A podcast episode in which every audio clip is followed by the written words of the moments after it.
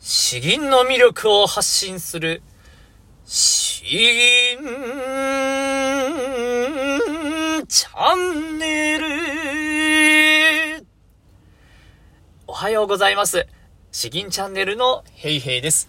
えー、こちらでは、まあ、あの、ゴスペル民営化ではなくてですね、詩吟、詩吟の？詩吟チャンネルのヘイヘイとして、まあ、あの、詩吟歴20年準師範の資格を持っていて、全国大会優勝経験のある私の経験から、詩吟を紹介して、吟じていくというチャンネルにしております。とてもマイナーな、まあ、文化、伝統芸能なので、えー、少しでもですね、その魅力が伝わればと思います。では、いつも通り、一つ吟をご紹介して吟じていきたいと思います。今回はもう完全に大晦日、年の暮れですね。えー、ということで、そのもう年の暮れ、大晦日にこそふさわしい俳句を一つご紹介したいと思います。これはあの、まあ、ご存知の方も多いと思うんですけれども、小林一茶の、えー、俳句になります。ともかくも、あなた任せの年の暮れ。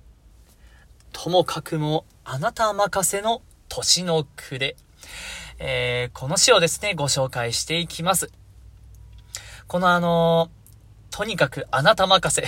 あなた任せっていうとですね、他人任せのような勘違いちょっとしやすいんですけれども、これは実際はそうではなくてですね、阿弥陀如来様の、にも任せますというようなことを指している。らしいです。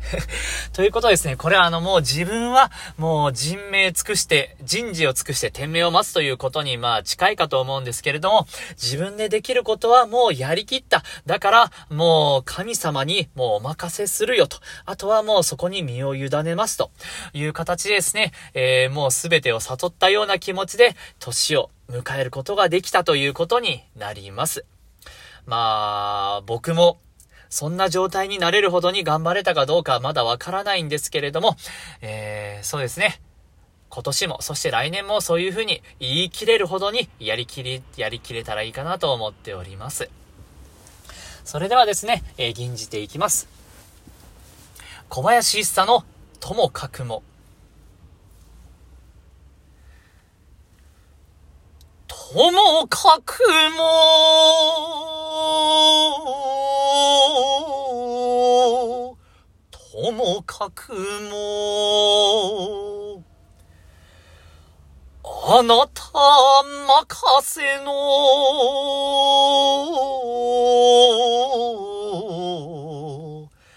年の暮れ、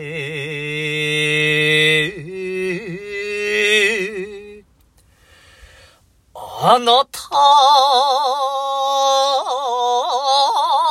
任せの、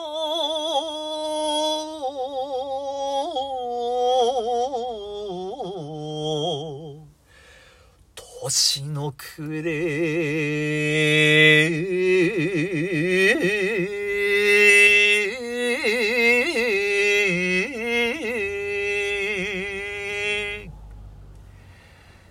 今回は以上となります。